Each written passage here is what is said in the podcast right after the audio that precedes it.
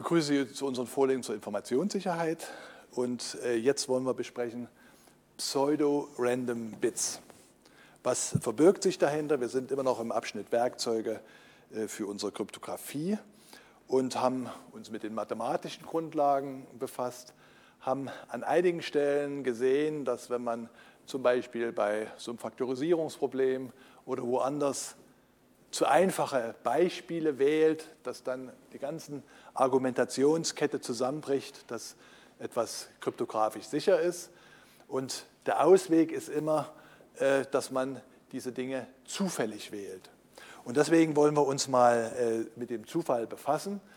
Und nun ist Zufall, wie wir gleich sehen, etwas eigentlich sehr, sehr Schwieriges und auch sehr aufwendig nur Herstellbares. Und trotzdem liegen sehr viele kryptografische Verfahren, zum Beispiel die Auswahl eines Schlüssels, äh, die verlangen von uns immer wieder, dass wir äh, Zufallseingaben zur Verfügung stellen.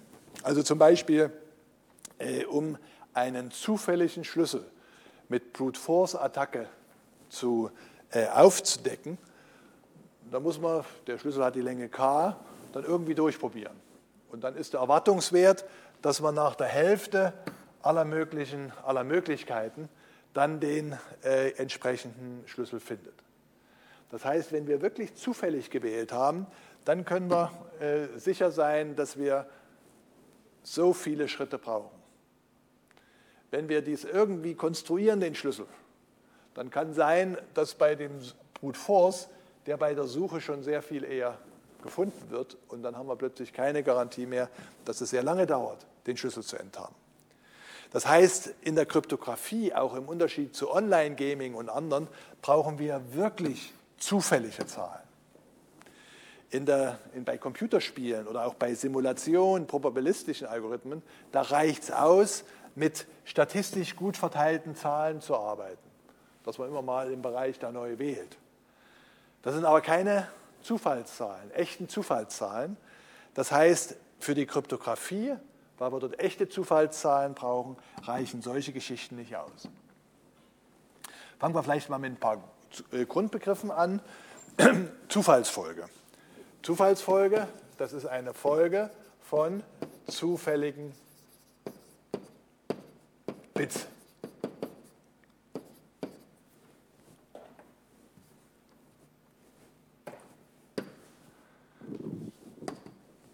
Eine Zufallszahl ist praktisch ein Ausschnitt fester Länge.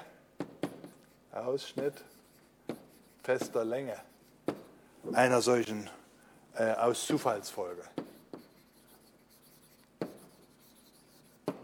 Zum Beispiel, wenn die Länge äh, L gleich 56 bei dem DES-Algorithmus, bei der DES-Verschlüsselung, die heute nicht mehr sicher ist, dann habe ich so eine Zufallsfolge von zufälligen Bits.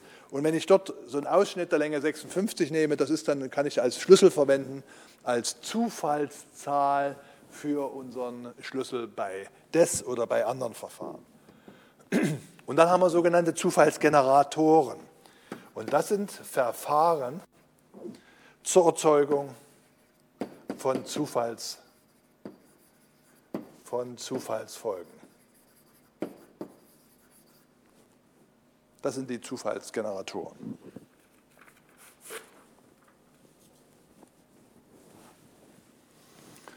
Zufallsfolge, also einfach diese Folge zufälliger Bits. Zufallszahl ist dann ein Ausschnitt aus dieser Folge, zum Beispiel äh, für Kryptographie, Verschlüsselungsschlüssel. Und ein Generator ist etwas, Zufallsgenerator, der so eine Folge erzeugt. Was sind jetzt die Anforderungen, damit wir solche Zufallszahlen wirklich als Zufallszahlen benutzen können. Es soll auch mit größtem Aufwand und auch ganz vielen Versuchen nicht möglich sein, die Zufallszahl vorherzusagen. Wenn man mal nachdenkt, das ist genau die Eigenschaft von Zufall. Ich habe keine Chance, irgendwie vorherzusagen, was als nächstes kommt. Bei Berechnungsverfahren, bei Folgen, wenn Sie an Intelligenztests denken, Muster erkennen und dann daraus vorhersagen, wie dann der nächste Bit aussehen wird. Bei Zufallszahlen soll das unmöglich sein. Diese gewöhnlichen Zufallsgeneratoren, die man zum Beispiel bei Online-Spielen hat, die genügen nicht, wie ich äh, im Beispiel schon gesagt habe, weil die erzeugen keine Zufallszahlen, sondern die erzeugen statistisch gut verteilte Zahlen. Um da nur ein Beispiel zu geben, warum das nicht gut ist, äh, als die den Netscape-Navigator äh, äh, gebaut haben, da haben die sich so ein einfaches Verschlüsselungsverfahren ausgedacht. Und dieses Verschlüsselungsverfahren haben schnell Studenten geknackt. Warum? Das war nicht auf einem echten Zufallsgenerator basierend, sondern es war eine Strategie gebaut, wie man solche, Zufall, solche Folgen bauen kann, die zufällig aussehen, aber nicht zufällig waren. Echte Zufallsgeneratoren.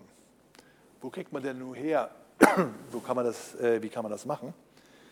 Naja, ein Weg ist, dass man Verfahren nimmt, die auf irgendwelchen physikalischen Vorgängen beruhen. Auf Vorgängen, die nicht reproduziert werden können. Also um da ein paar Beispiele zu geben einen Münzwurf.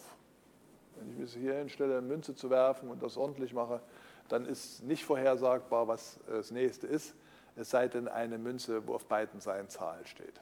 Das wollen wir natürlich hier nicht äh, beachten. Würfel. Wie sollte ein Rechner Münzen werfen und würfeln? Also brauchen wir was anderes. Und eine Reihe von äh, solchen äh, physikalischen Vorgängen, die man nicht reproduzieren kann, kann man aus dem Hardwarebereich nehmen. Also man kann zum Beispiel bestimmte physikalische Messwerte umsetzen in Zufallsbette. Um da nur ein paar Beispiele zu geben. Stromschwankungen oder Zeitdifferenzen zwischen Tastenanschlägen. Also das sind irgendwas, was die Hardware messen kann, was irgendwie passiert und was nicht vorhersagbar ist. Oder irgendwelche Rauscheffekte. Ja? Also dort aus solchen Dingen kann ich äh, mir Zufallsfolgen bauen. Aber ist natürlich teuer, nicht? Also wenn ich sowas, dann brauche ich was umwandeln in, in die Folgen, das muss dann wirklich zufällig sein und anderes Ding. Also besteht immer der Drang, Mensch, man möchte irgendwas Effizientes haben, weil der eigentliche Weg, Zufallszahlen Zufallsfolgen und Zufallszahlen zu kriegen, äh, zu aufwendig ist. Und genau das führt uns auf die Thematik, kann man Zufallsgeneratoren bauen, die effizient sind, ein ganz klein bisschen nicht echte Zufallsgeneratoren sind, aber so aussehen und sich so verhalten wie Zufallsgeneratoren. Und das sind genau die berühmten Pseudo-Zufallsgeneratoren. Das ist ein Zufallsgenerator, der diese teuren physikalischen Mess der ohne diese teuren physikalischen Messungen auskommt und lediglich äh, aus einem äh, Verfahren in Software implementiert besteht. Da muss ich natürlich sofort alle Hackenhaare, Nackenhaare spreizen. Warum? Wenn ich irgendwas mit Software bauen kann, na, dann ist es ja gerade nicht zufällig, sondern die Idee ist ja, dass ich es vorhersage, dass ich ein Verfahren baue, was äh, exakt genau vorhersagt, an welcher Stelle welche Operation äh, zustande kommt. Wollen wir mal sehen, was die Grundidee? Die Grundidee ist, dass man aus einem kurzen zufälligen Eingangswert, Eingabewert, das ist der sogenannte Seed, dass man den aufbläht zu einer beliebig langen Zufallsfolge. Also man startet wirklich am Anfang mit einem kleinen Stück Zufall, kleine Zufallsfolge, und dann baut man, bläht man diese Zufallsfolge auf zu einem Seed. Also wenn wir uns das mal hier angucken, dann haben wir hier den Seed.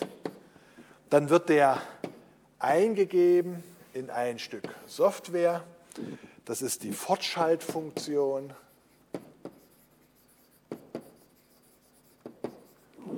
F und dann wird das Ergebnis wieder eingeleitet in diese Fortschaltfunktion.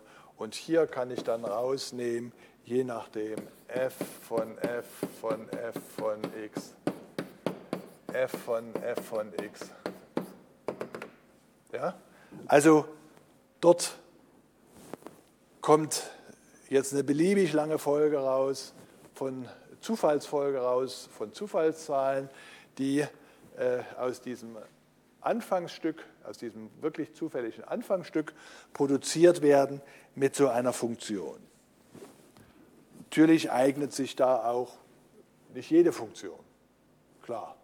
Aber es gibt Funktionen, mit denen man auf diesem Weg wirklich solche äh, Pseudo-Zufallsgeneratoren bauen kann.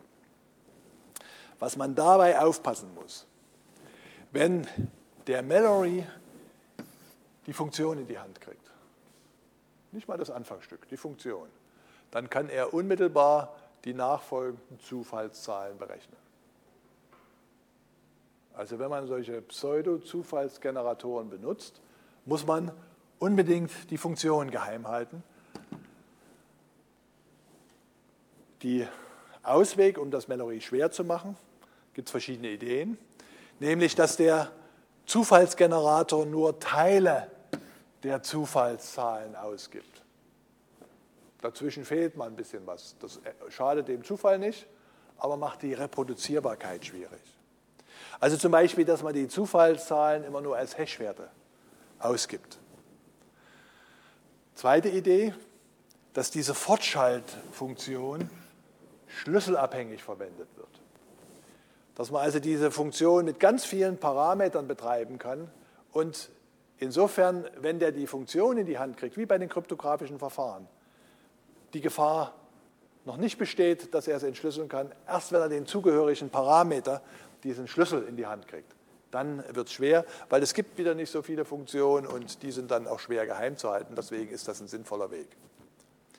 Diese Pseudo-Zufallsgeneratoren können eingesetzt werden in der Kryptographie, wenn es nicht möglich ist, diesen Seed zu erraten. Und das ist nicht möglich, wenn er zufällig ist.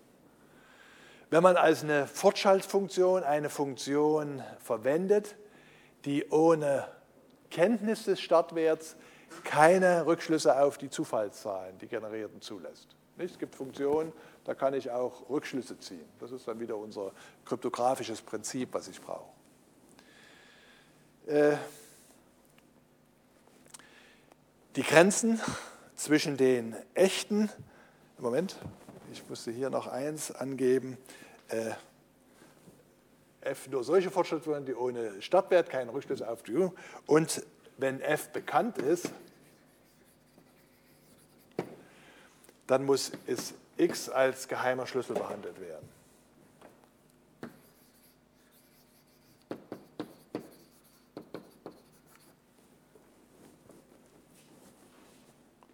Das ist ja de facto der Startwert für unsere Fortschaltfunktion.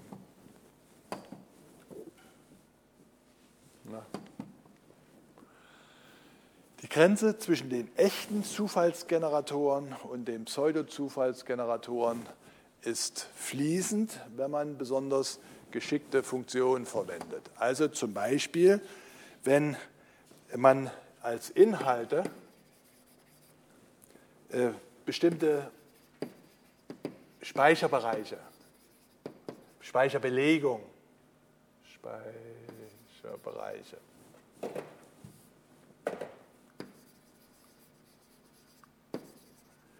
Äh, benutzt. Also, das ist etwas, was dann von der Hardware bestimmt wird.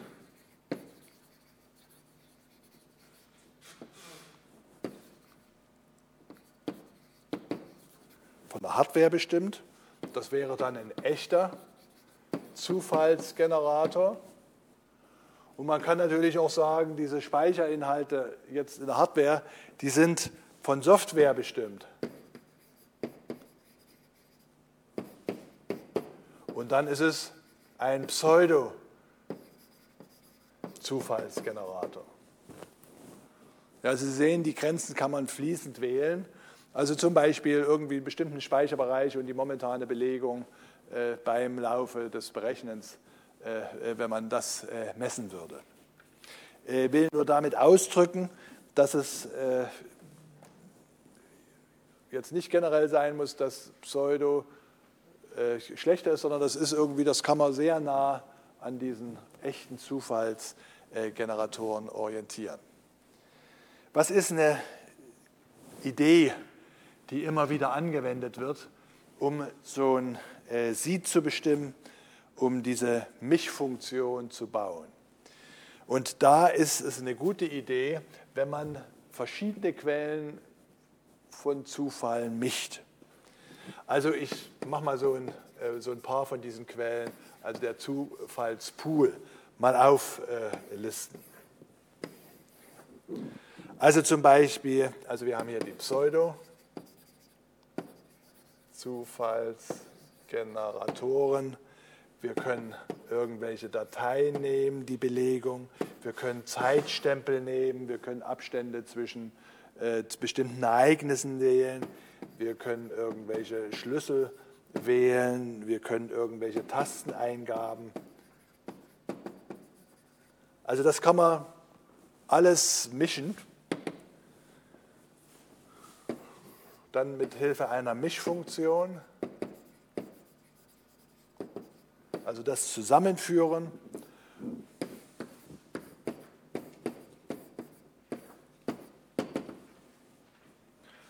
Und bei dieser Mischfunktion, da kann man im Idealfall, muss man immer nach der äh, sehen, dass die Hash-Funktion darauf angewendet wird,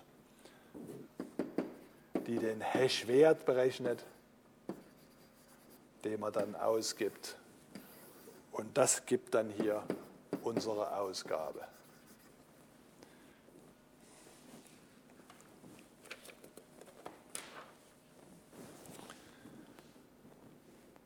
Das heißt, das, was wir in der Kryptographie immer brauchen, die Zufallszahlen, die kann man sich doch auch effizient verschaffen.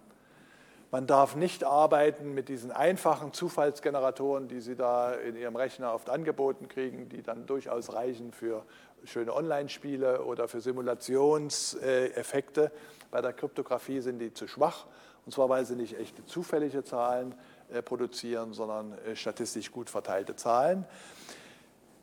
Wenn man auf der sicheren Seite sein will, dann braucht man, muss man irgendwelche Hardware äh, muss man physikalische Signale umwandeln, um da seine Zufallsfolge herzubekommen. Äh, wenn man äh, das effizienter tun will, dann äh, kommt man mit diesen Pseudo-Zufallsgeneratoren sehr gut auch in der Kryptographie zurecht, wo da irgendwie aus einem Stück echten Zufall, äh, dieser echte Zufall verdünnt wird und das mal sozusagen fortgeschrieben wird mit Hilfe von äh, bestimmten Funktionen, Fortschreibfunktionen, und diese Funktionen können sich aus verschiedenen Quellen speisen, äh, die solche zufällige Ereignisse liefern, sodass man dann äh, doch davon ausgehen kann, tatsächlich mit, äh, mit zufälligen Ereignissen zu arbeiten. Was sind jetzt für die Kryptographie verbreitete Pseudo-Zufallsgeneratoren? Die sind dann oft auch beschrieben, Literatur standardisiert. Das ist der ANSI X9.17 Generator. Äh, die FIPS ist eine große internationale Organisation, hat den 186-Generator gebaut. Es gibt einen RSA-Generator, einen Blam-Blam-Shap-Generator. Das ist dann jeweils nach denen, die den gebaut haben, Hierro Fortuna. Also es gibt da eine Reihe, Moment, äh, es gibt eine Reihe, ne, kann ich Ihnen nicht mehr zeigen, eine Reihe von, nee, das wird jetzt alles nichts. Eine Reihe von Verfahren, wo äh, man dann wirklich in der Kryptographie auch die Zufallsfolgen und die Zufallszahlen für diese Schlüssel, die wir brauchen werden, herbekommt. Danke für Ihre Aufmerksamkeit.